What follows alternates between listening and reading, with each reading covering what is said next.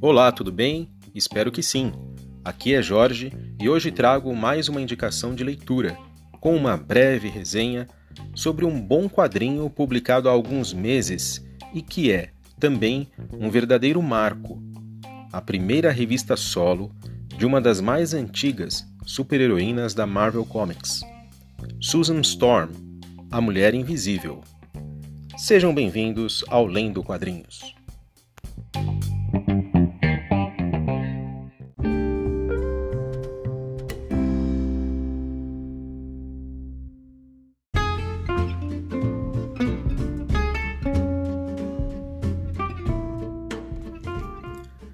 Leio quadrinhos regularmente desde os 7 anos de idade, e os da Marvel em particular desde os 14.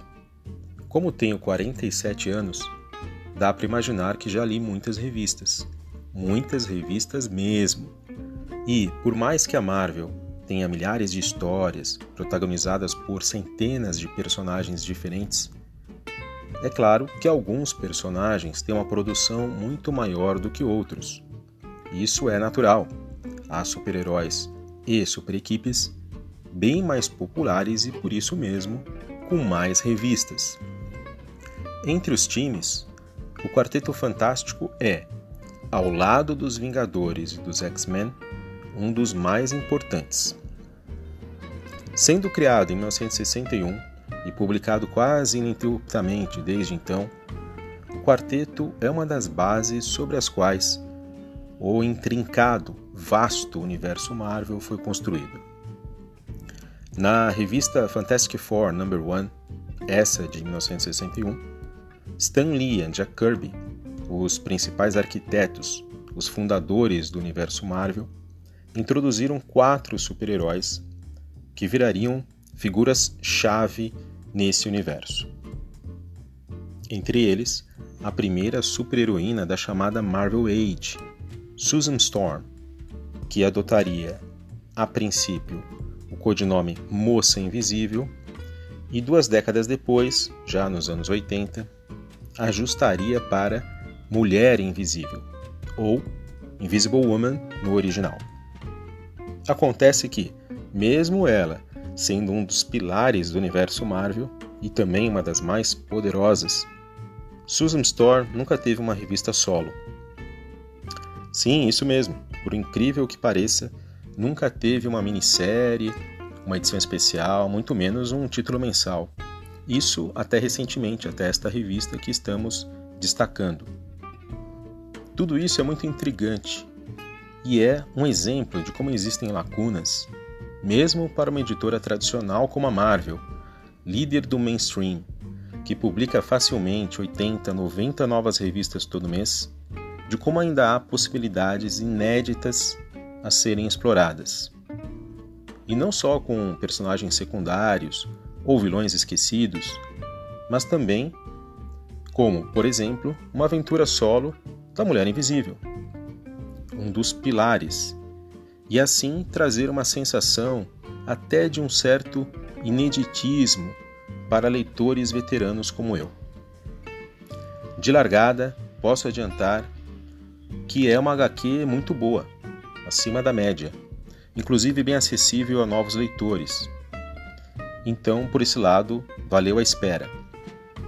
Mas, enfim, depois desta longa digressão, comentarei sobre o conteúdo desta revista e por que, afinal, eu gostei tanto dela.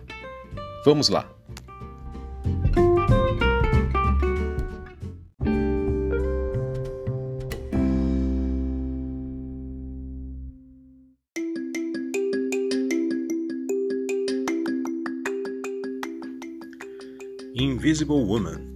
Foi publicada pela Marvel Comics em 2019 nos Estados Unidos, no formato de Limited Series, ou, como chamamos aqui no Brasil, formato de minissérie.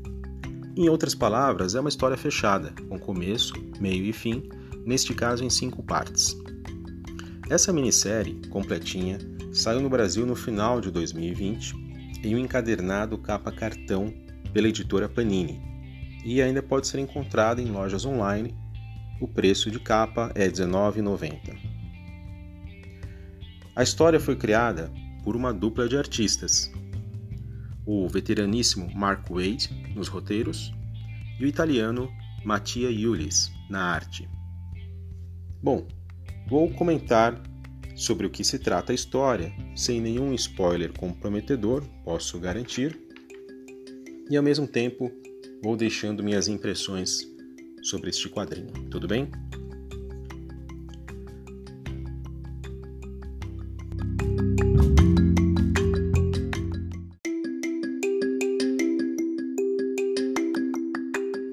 Bom, havia um desafio inicial que não era simples. Como fazer uma aventura interessante solo da Mulher Invisível se afinal ela pertence ao Quarteto Fantástico, que não é uma equipe como os Vingadores, por exemplo. É uma família. Ela é casada com Reed Richards, ela é mãe de duas crianças, tem uma residência fixa, enfim, como fazer com que ela tenha um protagonismo isolado, distante dos outros membros? Como fazer uma história interessante sem que os membros do quarteto apareçam, ou seja, sem virar uma história do Quarteto Fantástico?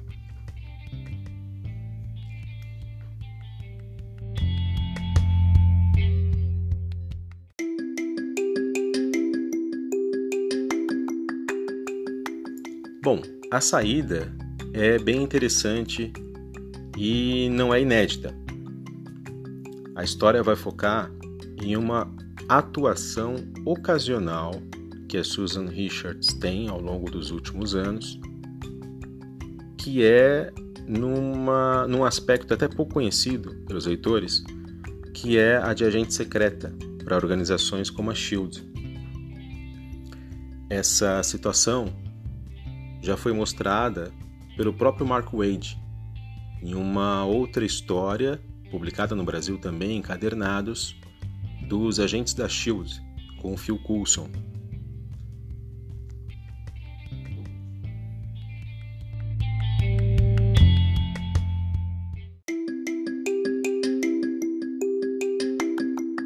A trama aqui é de espionagem, com um foco no presente mas com momentos no passado entrecortados por mistérios, muita ação e alguns coadjuvantes de luxo no meio do caminho.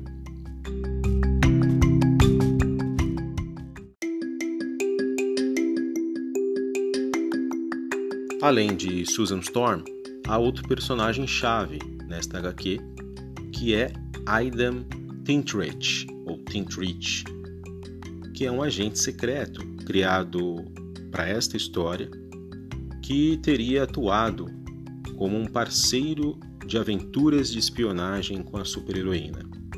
Aliás, é dessa atuação que sai o título da aventura, chamado Parceiros no Crime.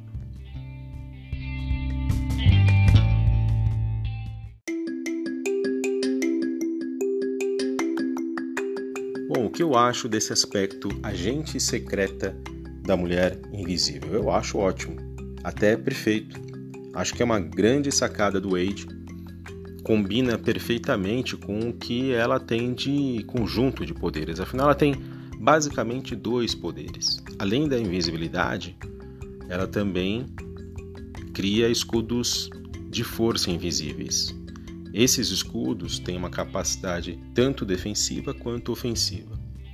Portanto, para missões que exigem furtividade, incursões, fugas perigosas, isso tudo, para quem tem poderes como a mulher invisível, cai como uma luva.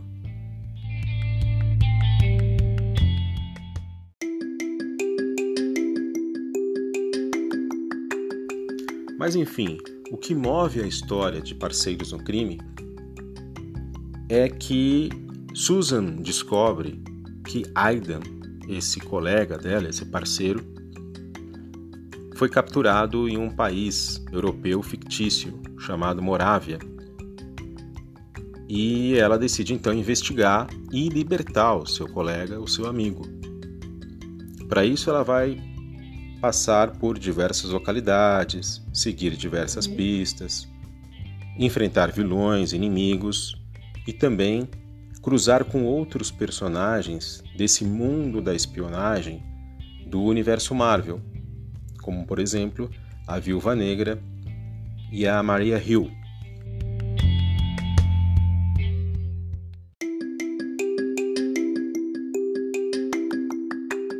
Existe um aspecto muito bacana da HQ em si, que é o uso inventivo dos poderes da Susan como agente secreta. É algo criativo, realmente diferenciado, que contribui, soma, colabora com o desenvolvimento da personagem enquanto heroína também. Porque depois de ler essas histórias e ver como que ela consegue ser criativa e eficaz no uso de seus poderes, fica difícil a gente ler futuras histórias, mesmo do Quarteto Fantástico, sem que ela utilize esses poderes dessa forma como é mostrado aqui. Então, é um ponto muito interessante que toda vez que acontece ao longo da trama traz uma sensação de espanto até, mesmo para leitores veteranos como eu, e acho que é um dos grandes pontos fortes aqui da, do quadrinho como, como um todo.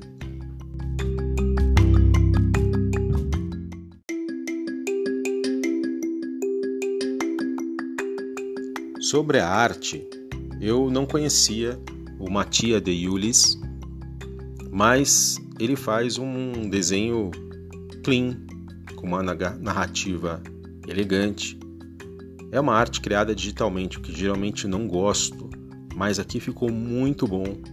Cores bem equilibradas e o mais interessante, as expressões faciais são muito bem construídas. É algo raro de ver em artistas contemporâneos, mais raro ainda em quem usa essencialmente arte digital. Então, as expressões dos personagens são muito diferentes umas das outras e também muito fortes para exprimir as sensações, né? De espanto, de dor, de tensão e assim por diante.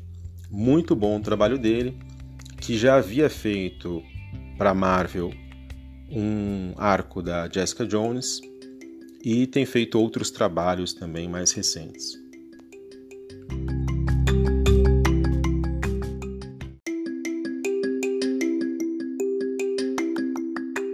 A revista também tem alguns pequenos pontos problemáticos, como algumas soluções excessivamente convenientes do roteiro, daquelas que aparecem meio do nada para resolver um problema difícil, complexo.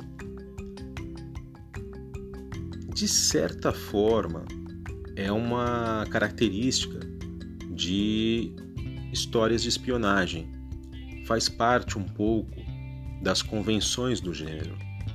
Aqui, mesmo sendo com superpoderes, é, não é diferente. Acho que cabe esse tipo de solução porque faz parte desse contexto do thriller de suspense e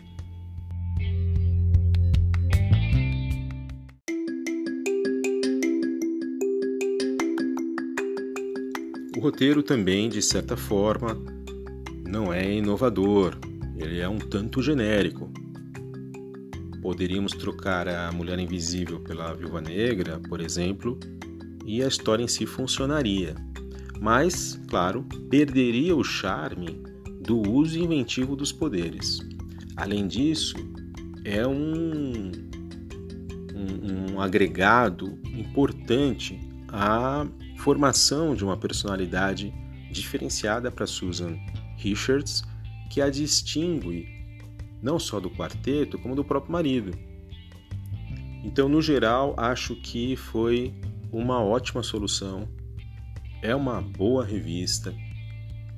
A história tem um ritmo bom, leve.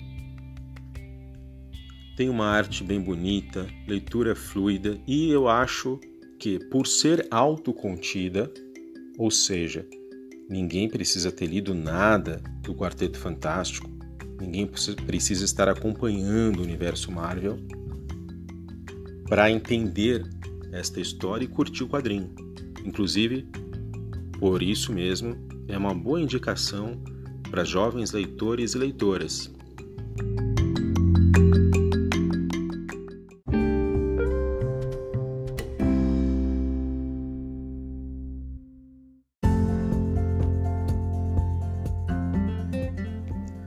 Bom, por hoje é só, espero que tenham gostado da indicação e aproveito para dizer que o Lendo Quadrinhos é um projeto que tenho há mais de 10 anos, quando comecei um blog no WordPress e depois se desdobrou em páginas no Facebook, no Instagram e agora chega ao podcast.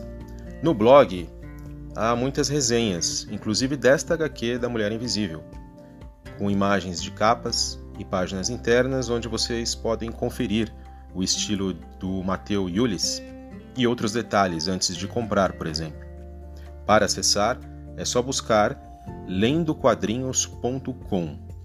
Já no Instagram, eu compartilho fotos da minha coleção de revistas e também destaco algumas histórias, personagens e publicações, tanto novas quanto antigas.